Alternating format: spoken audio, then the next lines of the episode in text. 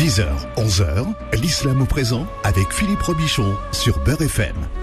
J'aime quand ça se passe comme ça. Voilà, ça veut dire que c'est en direct. Il y a beaucoup de choses qui se passent. Euh, alors, il faut à la Et fois. l'imam fait des bisous à l'avocat. De loin, par contre. Oh non, respecter les, un- règles un- sanitaires. Un bisou Covid. On a un besoin bisou, de. un bisou de ça à distance, euh, qui passe par le vent. Ouais, on a besoin de filmer cette émission, Imam Abdelali, puisque vous avez été très nombreux la semaine dernière à, nous demander pourquoi il n'y avait pas de vidéo euh, de l'émission qui a été consacrée euh, au prophète. Donc c'était la première partie. On va faire la deuxième partie. Donc j'aimerais bien qu'on puisse installer en même temps la caméra pour qu'on puisse filmer.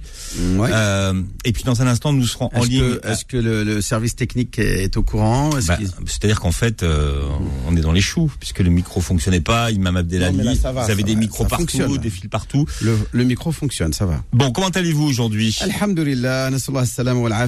Et puis, euh, je souhaite à toutes et à tous euh, d'être en bonne santé, d'être épargnés de ce, de ce fléau et que vous soyez heureux dans vos foyers, bien confinés. Hmm. En plus, il fait froid, donc c'est tant mieux.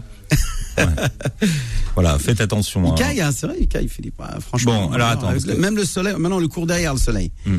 On se met plutôt au soleil quand on est dehors au parc ou un truc comme ça. Hmm. Hmm. Et voilà, donc ben, c'est comme ça. Allahumma barik.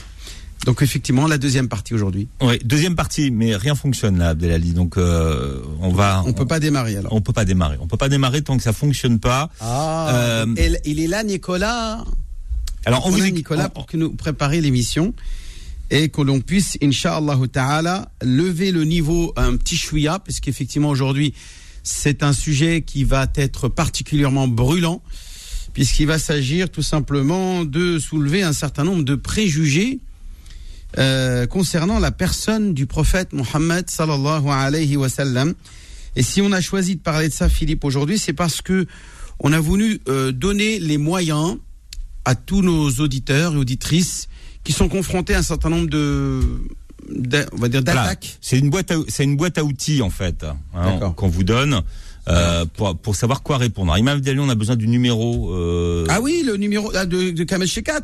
Voilà. Bah, euh, le, pas de souci, le- le numéro qui répond. Oui, donc c'est parce que justement, nous avons donc le professeur Kamel Shekat qui va euh, donc être celui qui va nous donner les réponses à- à- et donc les arguments, le contre-argument euh, qui va donc permettre à tout un chacun de de ce qu'il devra dire, de ce comment il va pouvoir répondre à ses détracteurs, à ceux qui veulent souiller ou entacher l'image du prophète Mohammed sallallahu alayhi wa sallam.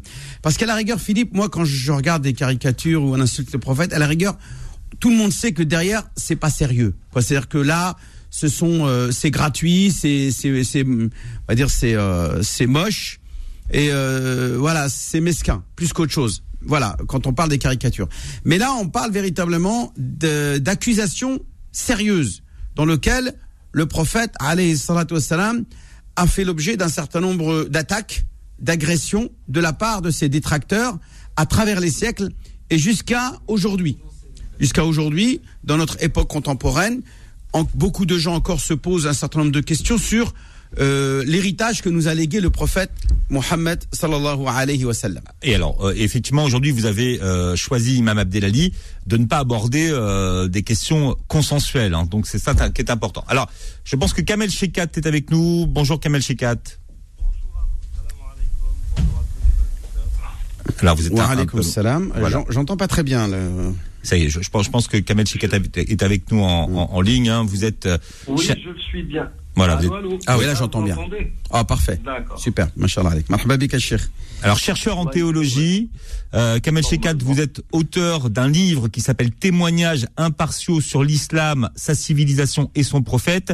Et euh, je voudrais dire à, à ceux qui nous écoutent que le livre sera euh, disponible à télécharger gratuitement sous la vidéo de l'émission. Donc vous pourrez euh, le lire et vous verrez, c'est à travers l'histoire tous ceux euh, qui ont écrit euh, sur le prophète. Alors effectivement, donc comme on, on disait au début de l'émission, lors de notre premier entretien, nous avons donc soulevé un certain nombre de spécificités خصوصيات او خصائص النبي عليه الصلاة والسلام euh, entre euh, entre entre les mythes et la réalité parce qu'il y a un certain nombre de choses qu'on lui a attribuées qui n'étaient pas forcément vraies et qui sont souvent euh, exagérées dans euh, les poèmes, euh, les chansons, euh, les chants religieux, etc. ce qu'on appelle les fameux chants d'éloge, le mada'ih nabawiya, euh, le mada'ih qu'elle soit shi'riya, yani fiha bidouni nagam, juste que des, des, poésies qui sont, euh, euh on va dire, euh, relatées ou qui sont prononcées, ou des chansons carrément qui sont chantées à la gloire de notre prophète Mohammed. Pardon. Là aussi, il y a, dans, ce que vous venez de dire, il y a, il y a quelque chose aussi à démystifier. Vous avez dit des chants min naram, c'est-à-dire sans mélodie. Oui. c'est-à-dire non, non, j'ai dit non, j'ai dit des poésies sans chant ou des chansons. C'est-à-dire des, soit أشعار هكذا تنطق بالكلام يعني كلام عادي بدون تغني به وأحيانا بالتغني يعني أشعار يتغنى بها وأحيانا أشعار لا يتغنى بها يعني هذا الذي أقصد c'est ce que j'ai voulu dire en parlant de de de, de, de poésie d'éloge. Non est-ce que, est-ce que ça suppose que la musique est interdite Ah non, non, non, non, j'ai pas, c'est pas ce que j'ai dit, au contraire. Au contraire, moi-même, je le chante. Je fais des mada'ih nabawiya euh, euh, à tout bout de champ. J'enseigne à mes élèves, à mes enfants, les chants religieux. C'est ma passion, j'aime beaucoup ça. Euh,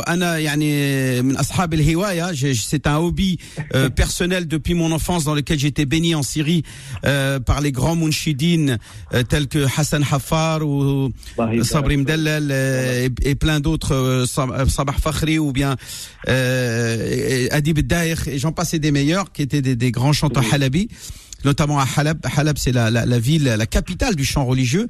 Donc non, non, moi je suis plutôt au contraire un défenseur de, de ce genre d'initiative culturelle et culturelle. Hmm. Non, non, je voulais juste le signaler comme ça au passage parce que nous sommes en train de démystifier quelque peu, enfin certains points. Hmm. Donc. Euh, allez-y, allez-y. Alors, donc, donc, je disais que c'était la semaine dernière. Donc là, aujourd'hui, ce qu'on veut faire, c'est euh, donc lever un certain nombre d'ambiguïtés, dissiper euh, donc notamment un certain nombre de préjugés, en apportant donc les contre-arguments euh, et qui permettront d'enrichir notre composante musulmane euh, des explications à fournir pour répondre aux accusations euh, qui cherchent à discréditer notre prophète Mohammed sallallahu alayhi wa sallam et dont voici quelques-unes. Donc il y a, y a pas mal de d'accusations, de préjugés. Donc je voudrais donc prévenir nos, nos, nos, nos auditeurs et auditrices qu'il s'agit simplement là d'interrogations et non pas d'accusations que je porte moi contre notre prophète. Au contraire, euh, wa ummi ya Rasulallah, fahuwa ahabbu ilayya min nafsi wa min mali wa waladi wa nasi ajma'in. C'est l'être que j'aime le plus au monde, plus que moi-même, comme le prophète alayhi salatu wasalam demandait euh, sa communauté euh, de s'imprégner de cet amour qu'il avait pour lui. Donc je rappelle qu'il s'agit simplement de d'accusations des détracteurs que nous allons relater pour que euh, le professeur Kamel Shekat nous apporte les contre-arguments qui vont nous enrichir euh, et qui vont nous permettre de répondre à ces détracteurs. Donc première accusation, euh, notamment qu'il ait eu plusieurs femmes. Il en a eu plus que 11. On en, on en dénombre au moins 11 sans parler les Jawari. Il y en a eu 11. 11 épouses, mais sans parler des Jawari. sans parler des, des, Ce que vous appelez Jawari, c'était des femmes euh, qui avaient un statut pratiquement d'esclave. Oui, exactement. Jawari, exactement. Comme par exemple Jouairiya. Jouairiya bintul non pas Jouairiya excuse-moi. Euh, non, non. C'est pas Jouairiya celle que je euh, Maria al mais bon ça on, sait qui s'est marié avec elle. Non c'est euh, Rayhana Rayhana. Nous avons une une femme qui a vécu à l'épreuve qui avait le statut au début de d'esclave. Il semblerait qu'elle a été affranchie. Elle s'appelait Rayhana. Euh, et donc la question qui se pose c'est est-ce que le prophète était-il un homme à femme qui profitait de son statut de prophète pour se marier avec euh, une multitude de, femmes de tout âge, de toutes euh, de toutes sortes, pour euh, pour en profiter pour ses propres besoins et combler ses besoins, voire même excessivement, selon justement ses détracteurs qui l'accusent de du fait qu'il soit un don juan, un homme à femme. Qu'est-ce que vous répondez d'abord?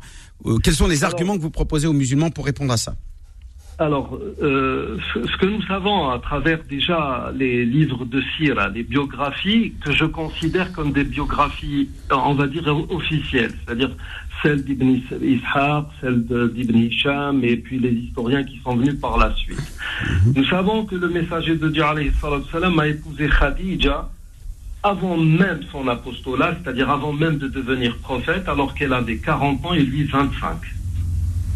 Là, vous avez déjà un trait de caractère du personnage. Il n'a pas épousé une femme qui était son aînée de, de, 15 ans, 15 ans mhm.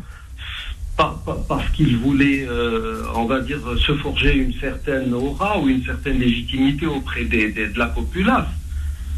C'était un choix.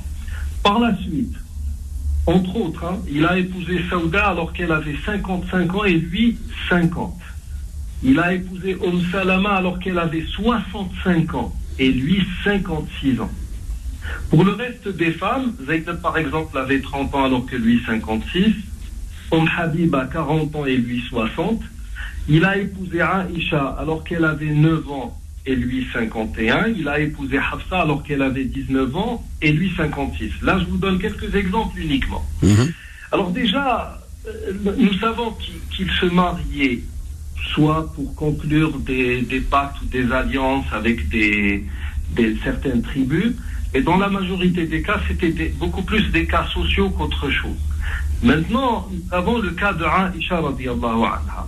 Mhm. Alors, euh, nous avons, si, si, pareille chose avait été interdite, ou, si les gens trouvaient cela immoral à l'époque, les premiers à l'avoir attaqué auraient été ses premiers détracteurs, hein, Abu Lahab, Abu Jahl, Abu Sufyan, euh, et j'en passe. Mhm.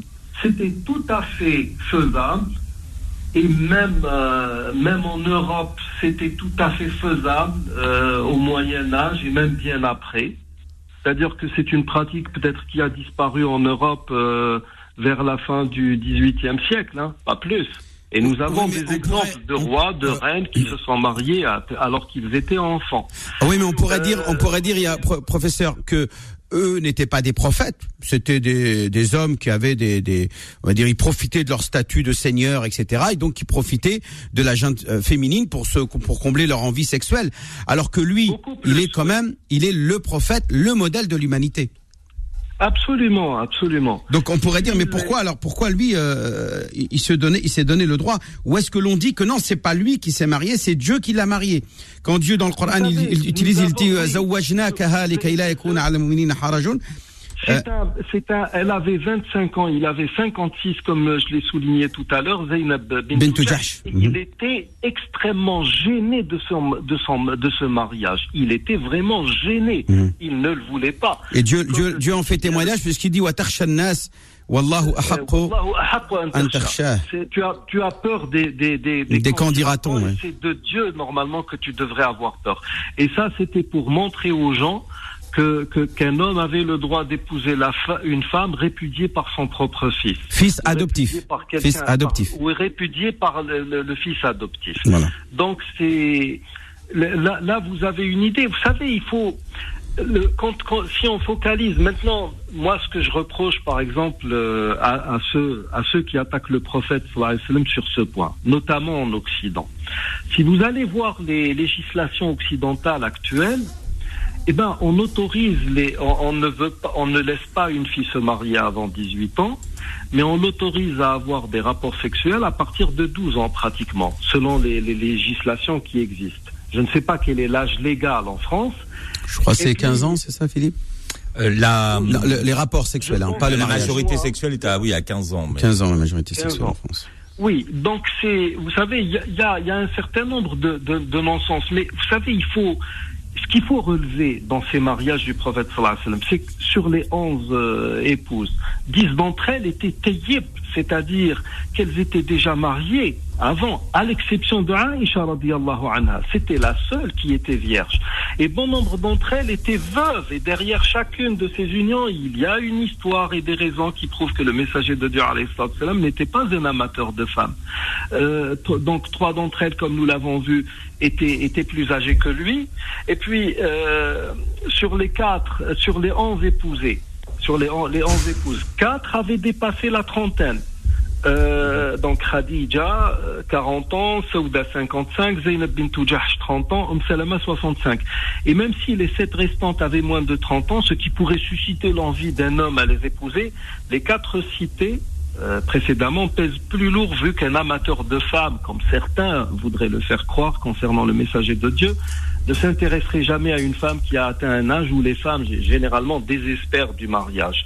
Vous savez, quand on étudie tout cela, et puis il serait bon aussi, euh, pour, surtout concernant le mariage avec Aisha radiallahu anha, de discuter de cela avec un, un, psycho, un psychologue. Bien. Alors, Kamel Shekat, vous restez avec nous euh, en ligne. On marque une première pause.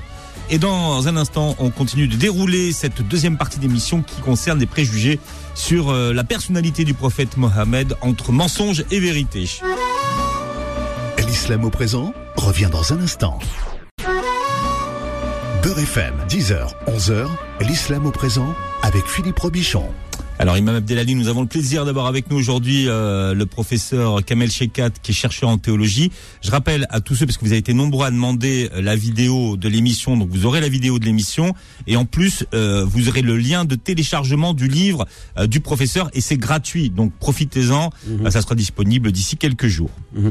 Donc toujours entre mensonge et, vérité, donc nous allons, Inch'Allah, lever un certain nombre d'ambiguïtés euh, et de préjugés sur la personnalité du prophète Dans la première partie, nous avons évoqué le, le fait qu'il soit euh, polygame, donc qu'il se soit marié avec euh, un, un nombre assez conséquent de, de, de femmes.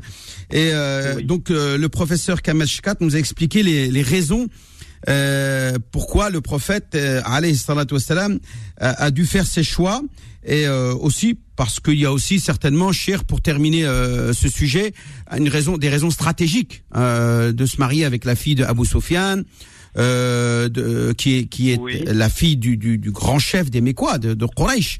Donc c'est aussi pour essayer d'amadouer de, de... Oui. oui. amadouer non mais rallier les rallier, voilà c'est ça. Pas que ça. Mmh. Il a il a épousé aussi euh, je, vous savez par moment les il y a une confusion tellement il y a deux noms justement euh, c'est qui la fille du chef de Beni Nadir qu'il a épousé Ah, elle s'appelle Safiya bint Huyay ibn al-Akhtab. Huyay ibn al-Akhtab, effectivement. Et, et le, ce que beaucoup de gens n'arrivent pas à comprendre, c'est que Safiya fait partie des mères des croyants. Donc, ouais, euh, c'est l'une de nos mères, Alors qu'elle euh, est, elle est, elle est, elle est de descendance juive. Non, mais attendez, nous, vous savez, nous musulmans, quand nous lisons le Coran, alors quand, quand nous citons Moïse, quand nous citons Jésus, nous, nous, quand nous citons ceux qui étaient fidèles à leur message, nous sommes avec, euh, nous parlons de nos frères, c'est la même communauté. Et là où le Coran euh, signale des dérives ou des, des, des, des, points, on va dire, dogmatiques ou religieux qu'il juge ou que Dieu juge euh, contraire à ce qu'il à ce qu'il souhaitait, ben nous les citons tout simplement. Mhm. Donc les, y a, en, en, quelque sorte, vous avez bien dit, vous l'avez bien formulé tout à l'heure, c'était beaucoup plus Dieu qui, qui, qui, qui, le mettait dans le, le, le devoir pratiquement ou l'obligation d'épouser ces femmes pour X raisons que lui-même euh, que, que, que, que, et la chose enfin je veux dire elle n'émanait pas d'un désir personnel de sa part sauf, disons-le bien, pour Aisha radiallahu anha. D'ailleurs, même quand il y a eu ce fameux verset dit euh, le verset du choix. Un jour, les, les épouses du prophète sallallahu alayhi wa sallam se sont réunies euh, en conclave et elles se sont dit voilà maintenant nous sommes un État puissant, il y a le, le trésor public est plein à rabord, et ben on va demander aux messagers d'être de faire preuve de largesse euh, dans, dans les dépenses, euh, on va dire conjugales ou des, les dépenses euh, du quotidien. Et quand il a eu vent de cela, il est, il est entré dans une colère tellement forte qu'il a dû euh, enfin s'isoler de toutes ses épouses pendant un mois. Et il n'y avait qu'Abou Bakr et Omar qui savaient où il, est, où il passait les nuits. Et quand le verset... Euh, de là, il était fâché, quoi. Il était fâché contre ses épouses fâché, qui, oui, parce qu'elles avaient demandé les, de profiter de, de son statut de, de chef de, chef d'État. De chef d'État. De chef d'État et, et, chef des finances aussi. Oui, vous imaginez, hein, Isha disait que qu'il pouvait passer plusieurs lunes sans que qu'un feu euh, s'allume dans, dans la demeure du messager de Dieu. C'est-à-dire qu'il n'y avait pas de nourriture chauffée, c'est ça que vous voulez dire Pas de nourriture chauffée, on, on mangeait des peut-être des dates, euh, quelque chose vraiment de, c'était c'était vraiment c'est rudimentaire. en c'était rudimentaire. Et donc euh, lui qui était contre cette opulence, euh, donc il, il, est, il est vraiment entré dans une colère intense. Et il y a eu le verset du choix qui mmh. donnait à toutes ses épouses le choix, soit de poursuivre cette vie avec lui. إن كنتن تريدن الحياة الدنيا وزينتها فتعالين أمتعكن وس- وسرحكن سراحا جميلا. C'est le verset dans Sourate les coalisés, la Sourate les coalisés. La, le- la sourate 33. Ouais, les coalisés, donc c'est bien ça. Où est-ce qu'il Oui. propose à ces femmes, celles qui cherchent les biens de ce bas monde, bah, je, les, je, je, me, je me sépare d'elles, quoi. En gros, euh, elles- Oui, qu'elles aillent voir ailleurs. exactement. En gros, qu'elles aillent voir ailleurs. Et, et, alhamdoulilah, bon, toutes les épouses ont choisi de vivre dans l'austérité la plus totale avec lui plutôt que de vivre dans, dans l'opulence en- en- après, après un éventuel divorce. Et la seule à qui il est dit consulte tes parents, c'est Aïcha. Pourquoi? Parce qu'il l'aimait. Et il ne l'a jamais caché. Et, et- et si, si les gens daignaient lire la, la- la biographie du prophète, notamment avec Aïcha, et, et tout le monde saurait que c'était un homme formidable. Vous savez, c'est ce qui me vient à l'esprit entre autres. Une fois, il a dit à radiallahu anha, je sais quand tu es en colère après moi et quand tu ne l'es pas. Elle a dit, ah bon, et comment, à quoi Hmm. sais-tu cela? Il a Tu, dit, tu jures sur le Seigneur d'Abraham. oui, Oui, oui, quand tu es en colère avec moi, tu dis La wa Rabbi Ibrahim, non par le Seigneur d'Abraham. Et quand tu es en bon terme avec moi, quand tu n'es pas en colère, tu dis La wa Rabbi Muhammad. Donc c'est, vous imaginez, c'était quelqu'un, c'était pas un despote. Alors justement, on, vient à la deuxième à la deuxième partie qui justement c'est de ces préjugés, c'est que comment est-ce qu'un homme, un prophète de Dieu, qui est censé être imprégné de moralité, euh, ça je parle, ce sont des propos des détracteurs, hein, ce sont pas mes propos, euh, euh, euh, a osé se marier avec une fille, une gamine de 7 ans. Euh, Il y en a qui, parce qu'il y en a qui parlent de version de 7 ans, il y en a qui disent 9 ans, il y en a qui disent 13 ans, il y en a qui disent même 9 17 ans ou 18 ans. On sait plus exactement euh, quel est le vrai de- du faux dans la tout ça. Plus, la, la, la plus authentique, celle qui est la, celle qui se rapproche le plus de la vérité, c'est celle de Del Bukhari qui dit qu'il a épousé à 9 ans. Et, qu'il a consommé à 9 ans. Il a consommé son mariage. Non, il a consommé à 12 ans. Ah, d'accord. Donc déjà À 12 ans, c'est Il a consommé c'est déjà une 12 femme, une femme Ah. pratiquement pubère, donc elle, Et- elle a atteint la puberté. si vous étudiez, si vous étudiez dans le domaine de l'anthropologie, euh, nous savons que les, ma- les femmes de l'époque, euh, sur le plan déjà physique, atteignaient une maturité qui était beaucoup plus précoce que celle des femmes d'aujourd'hui. C'est-à-dire une femme, une fille de 12 ans à l'heure actuelle. Euh, il y a peut-être 3-4 siècles, c'était carrément une femme hein, qui était prête à se marier, à enfanter, etc. Donc, euh, les, il, il a épousé, bon, parce qu'il y avait déjà cette, euh, cette, ce lien avec Abu Bakr qu'il voulait encore euh, consolider encore plus, mais il était, il était épris de Aïcha, il aimait Aïcha. Et il il, il l'aimait plus que les autres, mais il aimait quand même ses autres épouses, quand même. Non, c'était, c'est vraiment l'homme qui a épousé la femme. C'est pas le prophète qui Mhm. va épouser un tel ou un tel parce qu'il faut le faire, parce qu'il y a peut-être euh, euh, une obligation ou un ordre venant de Dieu ou parce qu'il y a un intérêt général. Non. Aïcha, et ce qui est bien aussi avec le prophète, c'est qu'il n'a jamais caché ses sentiments envers Aïcha. Il ne l'a jamais fait. Mhm. Mais alors, Kamel, Kamel Shekat, comment est-ce qu'on répond justement aujourd'hui à à la question que posait l'imam Abdelali Mahmoud tout à l'heure et qui parle de, de pédophilie? Oui, écoutez, là, là encore, il y a un problème. Dans, dans tous les plateaux télé que j'ai pu voir à travers un certain nombre de pays, notamment en Occident, qui parlent justement de cette question, vous, à ceux qui parlent d'un pédophile, pourquoi ne ramenez-vous pas sur vos plateaux des psychologues ou des psychiatres ou des, des gens doués d'expertise qui pourraient vous dire si c'était réellement un pédophile ou pas Jamais ça n'a été fait. Parce qu'un scientifique qui se respecte, quelqu'un qui connaît, qui connaît bien la psychologie même du pédophile, euh, vous dira tout de suite que ce personnage nommé Mohammed n'a rien à voir avec, la, avec ça. Surtout que c'est un homme qui a des pouvoirs énormes sur les consciences, Oui. sur euh, le, le- le pouvoir temporel et sacré. Il aurait pu, s'il était vraiment pédophile, euh, mettre les enfants euh, euh, sur une file indienne euh, pour pour euh, finalement profiter d'eux euh, sans que les autres n'aient rien à dire. Et ça n'a jamais été le cas.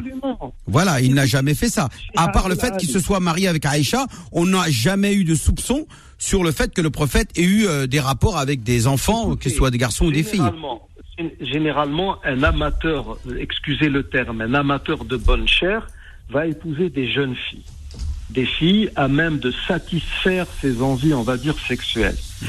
Mis Comme, un certain Claude François, ce qui paraît, il était, il aimait bien les jeunes, les jeunes filles. oh, euh, je, je dirais le pape Léon X aussi. Qui Parfois, est- Imam Abdelali, vous avez des références qui me... Ah si si si, euh, moi j'ai vu un reportage la dernière fois. tellement. Euh, il, Non, mais il attends, était pris par les. quand une femme avait plus de 18 ans, ça l'intéressait plus, hein, Claude François. Oui, mais attendez, le- mis à part, attendez, mis à part Aïcha, toutes les autres épouses étaient, je l'ai dit tout à l'heure, des femmes qui s'étaient mariées auparavant, donc elles n'étaient pas vierges. Un pédophile ou un amateur euh, de, de, de, femmes elle ne, chercherait pas ce genre de femme. Euh, Et puis, plaçant la chose dans son contexte, dans son époque. Vous savez, j'étais à chaque fois que nous disons aux gens, euh, à des détracteurs, oui, mais à l'époque c'était tout à fait faisable. On nous dit oui, ça c'est une réponse très très facile. Et puis même quand le Coran parle d'esclaves, euh, de milk etc., on, leur dit, ah, le Coran s'est adressé à des gens où l'esclavage était de mise, était tout à fait normal. On nous dit oui, ça c'est une réponse très très facile.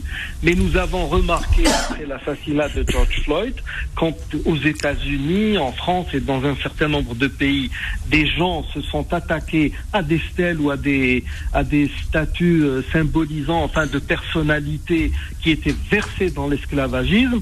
Euh, nous avons tout de suite vu les sphères euh, politico-médiatiques de ces pays qui prennent la liberté nous dire ah oui mais n'oubliez pas qu'à l'époque euh, c'était tout à fait faisable, c'était tout à fait normal. Et, et il en est de même pour cette question. Placez-la dans son contexte, tout simplement. Alors une autre question euh, qu'on est obligé parce qu'on doit vraiment essayer de soulever un certain nombre de, de, de préjugés. Euh, on l'accuse aussi d'être un être misogyne, phallocrate, patriarque, euh, notamment le, du fait qu'il ait imposé euh, une tutelle à vie aux femmes. Euh, c'est ce que l'on euh, déduit du texte, des, des textes, et de, notamment de de ce travail de jurisprudence de nos juristes qui ont déduit que les femmes étaient sous tutelle à vie, donc mineures à vie, euh, et qui est donc il leur était interdit de voyager ou de se marier avec un homme de leur choix sans qu'elles aient l'autorisation et l'accord de leur tuteur légal, c'est-à-dire de leur Oui. de l'homme euh, qui était leur tuteur, le Wali al-Amr, amr c'est-à-dire ceux qui étaient son tuteur. Est-ce que oui ou non, c'est vrai ou pas? Et notamment, attends, je termine quand même la question, le fait que il n'est pas autorisé, ou du moins il déconseillait d'accorder des pouvoirs, des responsabilités aux femmes. Il y a un, hadith notamment qu'on lui, qu'on lui accorde, je ne sais pas l'authenticité. Ne seront jamais heureux ceux qui euh, euh, ne récolteront pas le succès ceux qui placent le pouvoir entre les mains d'une leur leur non, on va dire leur devenir entre les mains d'une femme. voilà. Euh, Donc est-ce que les- le Alors, prophète a dit cette phrase là Oui, c'est un hadith authentique, mais là encore, il faut le placer dans son contexte. Je vais vous répondre. Euh, moi aussi, vous savez que je me rappelle quand j'étais jeune, une fois, c'était à la, mosquée d'El Biyar, il y avait un imam qui disait Béni soit ces temps où les femmes ne sortaient de leur demeure que deux fois, le jour de leur mariage et le jour de leur enterre- enterrement. Ça s'est dit sur des chairs pendant l'oraison du vendredi, alors que ça n'a absolument rien à voir avec le prophète. Abdelhamid Kish, qui l'a rajouté un troisième, c'est le jour où elle sort du ventre de leur mère. Alors là, Abdelhamid Kish, Bon, il a- oui, il a tout à fait, il a tort de dire cela. Parce que voilà, Allah le messager de Dieu, vous savez, il y a une femme, une femme est venue dire au messager de Dieu, alayhi salam, Ya Rasulullah, les gens, les hommes ont pris tout- toute ta science. Il a dit, et que, veux-tu Elle a dit, nous les femmes aussi, on a droit à cette science. Il a dit, alors réunissez-vous tel jour à tel endroit. C'était un lundi, et c'est chez Sahih, chez le Bukhari et Muslim. Et, et, et ces femmes avaient une classe hebdomadaire où elles apprenaient les sciences de la religion. Une science réservée exclusivement aux hommes, euh, même à l'heure actuelle, malheureusement. Euh, pour, pour, pour parler de l'ouali, l'ouali, qu'on traduit par tuteur matrimonial ou tuteur légal. Le, le- le tuteur euh, sur le plan juridique, c'est l'ouassi, c'est pas l'ouali. Et là, l'ouali, ça veut dire représentant légal. Dans le mariage, il, est, il fait partie des conditions de validité de l'acte. Pourquoi? Parce que la position de la femme est consolidée. Alors attendez, euh, Kamel, loi- attendez. Non non non Kamel, Kamel, Kamel, Kamel. c'est que On fait du teasing. on, on fait du on- on teasing. vous écoute des heures, mais on revient dans un instant. Inch'Allah. L'islam au présent? Revient dans un instant. Beurre FM, 10h, 11h, l'islam au présent avec Philippe Robichon. Voilà, c'est la deuxième partie de cette euh, série d'émissions qu'on consacre euh, aux préjugés hein, sur la personnalité du prophète euh, de l'islam, Imam Abdelali. C'est vrai qu'on prend du temps, mais euh, on va pas réduire un petit peu les explications. Et le professeur Kamel Shekat est avec nous, euh, Imam. Oui, tout à fait. Donc, euh, et il, il avait Alors, quelque chose. À, il voulait terminer de nous expliquer quelque chose par on rapport. euh, dans la dans le domaine de la de ce qui bah, enfin on dit de la femme qu'elle est mineure ad vitam aeternam. C'est faux parce que euh, par exemple pour le mariage, quand un homme se présente pour demander la main d'une femme, c'est à elle de donner la, la- son approbation et personne d'autre.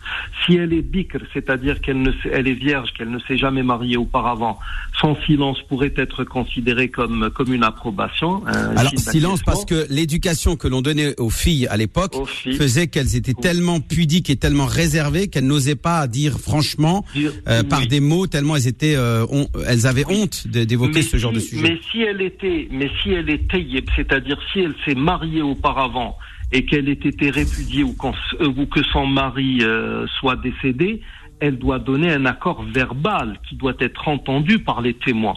Mhm. Euh, une femme est venue dire au messager de Dieu, mon, mon père m'a marié euh, de force, entre guillemets, à mon cousin parce qu'il était, pour rehausser son rang social, parce que le cousin était riche, et le, le mariage a été annulé. Et la femme a dit, il lui a dit, si tu veux, Rabbi abaki, c'est-à-dire contente ton père si tu le veux, mais si tu le veux, on annule le mariage. Et, et elle a dit non, je voulais juste euh, dire, je dis cela juste pour que les femmes sachent qu'elles ont des droits.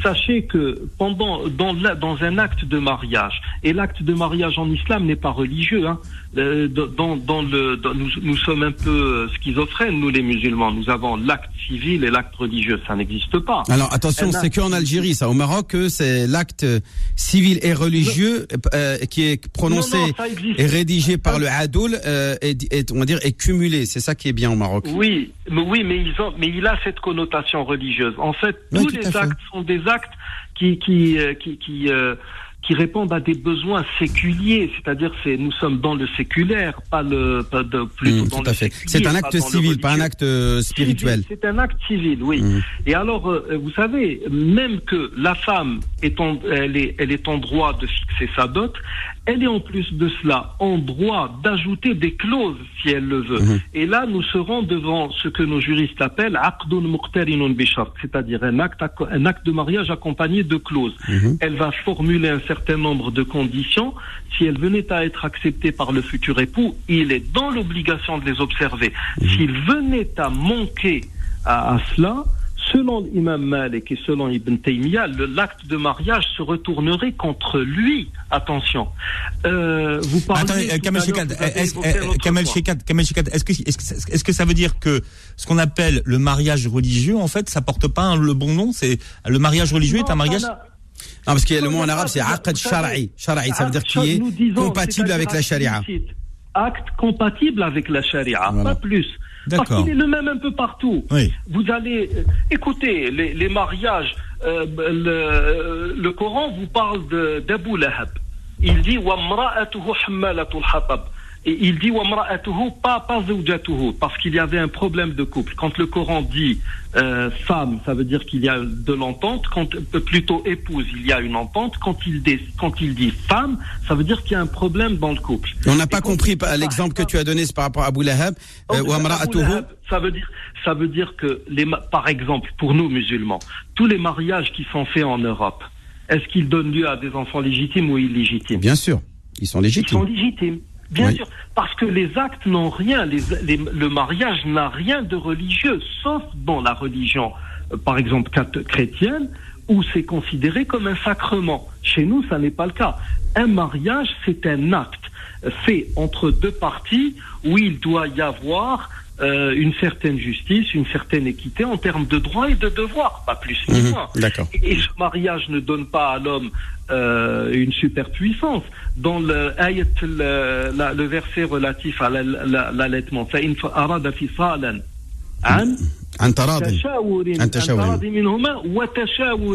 ça veut dire que ça n'est pas à l'homme de dicter sa vision. Et même quand le, le Coran vous dit Rijal euh, certains ont traduit cela, les hommes sont supérieurs aux femmes. Non, ça veut ils ont une autorité sur les femmes. Voilà, la charge, il s'agit de charge. Qiwama, pas mm. l'autorité. Et même quand le Coran vous dit rijal » cependant les hommes ont une prééminence sur elles d'un degré. Euh, Ibn Abbas vous dira que l'homme est redevable en termes de bon comportement, toujours il est redevable, enfin il est dans le devoir d'être toujours à un degré au-dessus de la femme en, en termes de bon comportement. Donc, daraja, de, Maintenant- un, un degré de devoir et non pas un degré de droit ou de Non, supériorité. de devoir, bien entendu. Vous avez cité tout à l'heure le hadith. Le prophète alayhi a prononcé ce hadith quand euh, après la débâcle de Khosrow, qui sera quand, quand il a quand il a perdu la, la bataille avec les musulmans, euh, c'est sa fille Bouran qui a pris le pouvoir et dans un état de crise pareil, euh, c'était pas du tout faisable parce qu'elle avait carrément pris la direction des armées. Et le prophète a dit, ne récolteront pas le, le succès des, des gens qui ont placé justement leur devenir entre les mains d'une femme. En parlant des persans et non pas de manière générale. Ça n'a rien de général. Et Donc c'est un, là, texte avez- dans un contexte et non pas dans l'absolu. Absolument. Ça veut dire que comme, tout comme nous avons des versets avec des causes de, ré- de, de- de révélation, nous avons aussi des hadiths qui ont mené le messager de Dieu à dire ce qu'il a dit sur le moment. Ah, alors, Khair, Inch'Allah, il faut qu'on aille vite, Attendez. cher, parce que sinon Oui, on va pas pouvoir suivre tes autres questions. deux points t- oui, deux points très importants. Il y a des juristes qui, à partir de ce hadith, ont décrété que la femme n'avait pas le droit à la magistrature suprême et n'avait pas le droit d'exercer le poste de juge. Mais, mais ça, c'est un avis dit. C'est un avis qui émane d'un effort de, de, de, de Réflexion. réflexion. Mhm. Et pour preuve, Omar ibn al-Khattab a désigné Shifa ou binti Abdillah juge sur le marché de Médine. Elle était l'autorité suprême dans ce qui faisait office de Wall Street à l'époque. Vous imaginez un peu. Mhm. Ouais, c'est énorme, machallah. C'est- il y a, vous savez, Cheikh Abdelali, vous le savez autant que- moi, moi je suis un traditionnaliste euh, à fond, c'est-à-dire que je suis toujours très très euh, à- très très attaché au texte, l'acte, Mhm. etc. Mais nous avons un travail énorme à faire sur le plan juridique et surtout le volet juridique. Explicatif aussi. Il va falloir Ah, Alors justement, euh, euh, d'autres détracteurs l'accusent d'être un homme de guerre, un chef de guerre, assoiffé de sang, euh, puisqu'il menait et organisait euh, tout au long de sa vie des dizaines d'expéditions guerrières, avec même ou sans sa présence, ce qu'on appelle les fameuses saraya, Saraya. ou les razawat, tout au long de de, bah, de sa carrière de dirigeant politique. Ça, quand on lit la Sira Nabawiya, que ce soit Ibn Hisham ou Ibn Ishaq ou on, Ishaq ben Rahawi, hein, donc on parle de, de, ce fameux muhadith qui a raconté la vie du prophète, c'est souvent euh, Razwat Badr, Razwat Uhud, Razwat euh, Kadat Riqa, Razwat euh, Banu Qurayza, et c'est souvent des batailles, des expéditions guerrières donc ça résume, on résume sa vie par des, des combats et des conflits sanguinaires. Euh, Vous savez, cette- est-ce que qu'est-ce qu'on répond à ça, à ce à ces Il y accusations a eu, il, il y a eu beaucoup de batailles. Il y a eu un certain nombre de batailles durant son, de, de son vivant. Euh, quand vous lisez, euh, quand vous lisez ce qui a été écrit par les premiers historiens, les premiers, pardon, les premiers historiens, à une époque où, où il n'y avait rien à cacher, c'est-à-dire euh, il n'y avait, il y avait pas de- de- d'enjeu euh, comme c'est le cas actuellement. Tous ont mentionné que c'était des guerres au- auxquelles il a été poussé. Comme On l'a obligé, qu'il était menacé, donc il était en légitime il défense. Hmm. Quand il est sorti, il est la première Badr, il est sorti pour intercepter une caravane, pour essayer de récupérer les biens dont ont été spoliés les, les musulmans qui avaient procédé à l'exode. Oui, et qu'on on a obligé, on leur a dit si vous voulez partir, vous partez, mais vous laissez votre pognon et vos biens ici. Et, euh, Absolument, et, et cet argent-là oui. justement a été regroupé et donc mis sur une caravane pour être vendu Lui, au Cham. Il voulait Oui. simplement récupérer son dû. ça. Voilà. Ensuite, les choses n'ont pas marché. Les gens ne voulaient pas aller en guerre. Et quand la guerre s'est imposée à tout le monde, il s'est tourné vers les, les- les- ses compagnons. Il a dit Ashiru Ali, conseillez-moi. Bon, les, les, les, les, les Mécois, ils ont dit, bah, nous sommes avec toi à fond, et il a encore répété, conseillez-moi. Et c'est Saad ibn Mu'ad, le chef des Ansar, des, des Médinois, qui a dit mmh. C'est comme si. Parce que le pacte, le pacte, oui, le pacte euh, initial euh, n'obligeait pas les Médinois à, à, à s'engager dans une guerre. Euh, oui, dans une bataille. Hmm. Ils ont dit nous, nous sommes partants. Eh bien, vous savez, au même moment, euh, ibn al-Yaman était de retour sur Médine. Il était musulman, il était avec son père, il, il c'était un notable mécois. Donc les mécois ne pouvaient pas le tuer, c'est-à-dire que même si c'était pour eux un ennemi, ils ont, dit où, vas-tu toi? Et ton père, il a dit euh, nous allons à Médine. Ils ont dit non, toi tu cherches à rallier Mohammed dans la bataille qui, qui, qui va qui va qui, qui, qui va se dérouler entre nous et lui. Il a dit non, nous nous visons la, la Médine, nous allons à Médine. Ils lui ont dit écoute, nous te laissons partir à condition de ne pas t'engager dans cette bataille parce que c'était quand même un cousin où il, il était très connu euh, dans, dans, dans Tout simplement parce qu'il s'était engagé, il avait donné sa parole. oui. Et quand il a, il, donc il a donné sa parole à ne pas rallier le prophète sallallahu. Arrivé euh, au point de rencontre avec le messager de Dieu à quelques encablures de Badr, il, il lui a dit voilà, il- les, les- musulmans étaient sur le plan numérique, ils étaient bien bien inférieurs. hein. Il y avait au moins un, un, un combattant pour un, un musulman pour trois ou quatre mécois. Mhm. Donc euh, Mais a dit, 314 voilà, musulmans contre environ 950, 900 et quelques 900 et 950 euh, oui. Il a dit, il lui a dit, donc voilà, il lui a raconté ce qui s'était passé. Et, et il lui a dit, maintenant, moi j'ai envie de, de venir avec toi. Alors à toi de voir. Il lui a dit, non, Euh, toi, tu, tu honores tes engagements avec eux et nous, nous prierons Dieu de nous aider contre eux. Donc, en, même en pleine guerre, euh, alors que la bataille était Mhm. imminente, Il respectait ses engagements et il imposait à ses compagnons de respecter leur engagement. il, il est toujours resté dans une forme d'humanité qui était la sienne. Mais durant cet apostolat, ces 11 ans passés à Médine, où il y avait beaucoup de guerres, avant même cette guerre, on a commencé par le pacte de Médine, qui est le premier pacte de vivre ensemble et de citoyenneté dans l'histoire de l'humanité. Je suis désolé. Il était là, il, il- il- la vie, le- le- le- le- le- les, les sciences, le commerce, tout s'est développé. Et, euh, et- le problème, c'est que nous avons des, des- je, je ne sais pas comment les appeler, nous avons des groupuscules, des idéologies à l'intérieur de l'islam qui, qui mettent toujours cela en avant. Par exemple, on vous parle du, du ramadan. Ah oui, pendant le ramadan, les musulmans doublaient d'efforts, ils, ils allaient en bataille. Oui, mais c'était des batailles qui leur étaient imposées. Les musulmans travaillaient, étudiaient, produisaient, ils faisaient pas Alors, cher, il faut vraiment, il faut vraiment qu'on avance parce qu'il y a encore d'autres sujets, euh, d'autres préjugés Oui, qu'il faut bon, soulever. Ouais, ouais, je sais, on- je sais. Abdelali, on ne peut pas non plus jouer le boléro de Ravel avec une guitare sèche. Hein. Je suis désolé. je sais. Ça, c'est je de la, suis méchant. ça, c'est de la punchline. Alors là, je dois dire, Alors là, hein, je la garde, celle-là. là, attends, Mais il peut, oui, mais c'est ce qu'il me demande. en C'est de la Ouais. punchline de théologien. Vous avez vu ça? ouais, attends, il peut la répéter. Tu pourras la répéter, euh, cher. euh, On peut pas, on peut pas jouer le.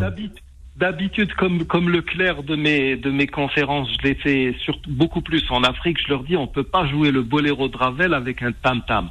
Là, Mhm. avec Cheikh Abdelali, il me demande ça. Il Ah, me demande de faire ça avec une guitare sèche. Mais parce qu'il y a tellement de sujets euh, qui sont euh, des préjugés. On va pas Alors, on va en faire un dernier parce que je pense qu'on pourra pas en faire plus qu'un, mais je voudrais bien qu'on le développe sur lui parce qu'il me tient à cœur. C'est sur l'histoire euh, de, de l'esclavage. Hein, on sait que Oui. le, le prophète, quand il est arrivé, même jusqu'à la fin de sa vie, il n'a pas clairement abrogé euh, purement et simplement l'esclavage. Il n'a pas rendu la liberté à tous les êtres humains qui étaient la propriété d'autres êtres humains. Est-ce qu'il n'y a pas en cela une euh, une indifférence euh, du respect des droits de l'homme, il y a un mépris des droits de l'homme de la part du prophète euh, quant au fait qu'il n'est pas abrogé euh, euh, purement et simplement l'esclavage et que même après lui, on sait qu'il y a eu même des traites négrières organisées par les civilisations arabo-musulmanes sur euh, Oui. sur euh, on a même les Saqaliba euh, en Indo en, en, Indo, Oui, en, Andalousie. euh, les Saqaliba d'où vient le terme de as-saqalib du euh, esclave? Le mot esclave vient du mot saqlab qui veut dire qui, qui veut dire les esclaves qui habitaient euh, soit à l'intérieur du palais et là étaient ils étaient eunuques on peut qu'on les on les avait castrés euh, les fameux saqaliba euh, al-khasi euh, et ceux qui et ceux qui étaient à l'extérieur qui eux n'étaient pas castrés parce que c'était des militaires. Et donc ils avaient tous le statut de saqaliba qui veut dire esclave propriété de du calife ou de l'émir Amir al-Mu'minin le prince des croyants euh, de de l'Andalousie de Cordoue. Et, euh, et on a l'impression que tout ça est légitimé par un passé euh, prophétique euh, du fait que le prophète n'est pas purement et simplement abrogé euh, cette pratique de l'esclavage. Bon alors, procédons par étapes. Déjà, vous savez tous et nous savons tous que, qu'entre autres mesures d'expiation, le kafarat, dans ce domaine, euh, toujours la première, euh, enfin, condition. La plus noble, la plus euh, honorable. la plus noble, c'est, l'affranchissement d'un esclave. Mhm. Pour le jeune, par exemple. Comme on dit en arabe, ça intervient aussi dans le cadre, dans On le dit d'un homicide, par exemple, itq raqaba, ou dans le parjure aussi. Mhm. Ensuite, alors déjà les premiers musulmans achetaient des esclaves. Ils ont acheté euh, Bilal Habashi alors que le prophète sallallahu alayhi wa sallam n'était pas encore. Il les a achetés pour les affranchir, bien sûr. Pour les affranchir, oui. Et, et nous avons cette fameuse citation de Omar ibn fait- après l'histoire qui a eu lieu entre le fils de, comment il s'appelle, le gouverneur d'Égypte, qui était un sahabi. Euh, sta'badtum an-nisa, depuis quand asservissez-vous les, les- les gens alors que leurs mères les ont mis au monde libre Omar ibn Khattab a, a- a résumé la portée de l'islam. Alors l'islam n'a pas abrogé cela pour un certain nombre de raisons. Parce que c'était quelque chose à laquelle il était très difficile peut-être de s'attaquer. Mais, la religion a mis en place tout un système qui allait justement affranchir les, ces, esclaves de manière douce. Alors, pour vous donner un exemple, nous avons dans le, dans le, le, le, le volet euh, pénal de l'islam un certain nombre de mesures contre un certain nombre de, de crimes. Par exemple, la flagellation, l'amputation de la main du voleur, etc. Vous avez aussi des, des crimes capitaux comme l'usure, par exemple. Euh, et euh, donc, alors, il y a riba et il y a plusieurs exemples contre lesquels il n'y a pas de châtiment euh, précis parce que ce sont des, des problèmes, des fléaux qui, dès lors où ils s'installent dans une société, ils la corrompent à un point tel que si vous vous mettiez à punir, vous allez punir euh, pratiquement toute une société. Il en est de même pour l'esclavage. Alors vous avez des mesures expiatoires où affranchir un esclave était quelque chose de plus que méritoire. Ensuite, sur le plan juridique, il y a le mudabbar, c'est-à-dire l'affranchissement contractuel, en donner euh, la possibilité à Là, mais ça, ce sont de des, racheter. inter- des, des moyens indirects pour euh, libérer les hommes. mais Mais, attendez, pourquoi il n'a pas fait arrive. directement? Oui, attendez, j'y arrive, cher Abdelali. Justement, c'est tout, c'est tout un système à comprendre. Le, le, le, le prophète a commencé, par exemple, à dire vos esclaves sont vos frères. Quiconque dispose de l'un de ses frères doit le nourrir de ce dont il se nourrit. Le. Oui. Lui, ne leur demandez pas ce qui dépasse leur capacité et si vous le faites, Aidez-les. alors aidez-les. Euh, que nul d'entre vous ne dise voici mon serviteur ou voici ma servante, mais qu'ils disent voici mon garçon et ma fille. Donc avec ces, ces propos, cette- ces, ces, exhortations, on a commencé à affranchir, les, à, à donner aux esclaves la possibilité de racheter leur liberté. Et là, il y a un point très important. La vente, bay'ul gharar, est-ce que c'est licite ou illicite? Est-ce qu'on a le droit de faire, de conclure une vente comportant des vices en islam? Des vices, non. Pas du tout. Oui. Alors, quand vous vendez un fruit sur un arbre, vous devez le vendre alors qu'il est mûr. Mais pour l'esclave qui rachetait sa liberté, on lui donnait la possibilité de, de faire ses pratiques. Par exemple, un esclave avait le droit de vendre la- le fruit d'un arbre avant sa maturité. Et c'est reconnu unanimement. Donc, euh, ce- ceci pour vous donner pour vous dire que la, loi divine vise justement à rendre tous les hommes libres. Ensuite, se basant sur les vocations majeures de la révélation, ce que nous appelons maqasid sharia, euh, le- quiconque disait à son esclave que Dieu te maudisse, il était affranchi. Quiconque frappait son, esclave, il était automatiquement affranchi par la loi. Et, des, grands imams, par exemple, euh, comme le- le- l'imam, euh, l'imam, euh, je cite ici le- l'imam Shafi'i, par exemple, ou bien euh, alors le, tu, si euh, le, les- le- euh, pardon, là il y a des noms qui m'échappent, mais bon, quand un maître disait à son esclave tu es libre, l'esclave est libre pour beaucoup d'imams, alors que même s'il le disait en plaisantant. Abu Hanifa dira que même si le maître affranchit son esclave sous la contrainte, l'esclave est libre, alors Hmm. que le consentement mutuel est une condition sine qua non dans la validité de tout acte juridique en islam. L'imam Malik, de son côté, disait... Euh, Kamel Shekat-. Est-ce que vous pouvez nous dire une conclusion de, de cette question, sur cette question, sur ce préjugé? Voilà ce qui s'est passé. L'islam a, a, a enclenché toute une toute une, toute une dynamique qui a libéré les esclaves dans leurs esprits avant même qu'ils ne soient libérés par, des, par une abolition officielle. Si vous étudiez l'histoire, vous allez, et si vous faites une comparaison par exemple avec ce qui s'est passé euh, aux États-Unis, chez les musulmans, les esclaves sont devenus des, des, des, vizirs, ils sont devenus des professeurs, ils sont devenus des hommes riches. Il y a même une dynastie musulmane qui s'appelle les esclaves, le Mamalik. Le Mamalik, oui, en Égypte, Qotuz, voilà. etc.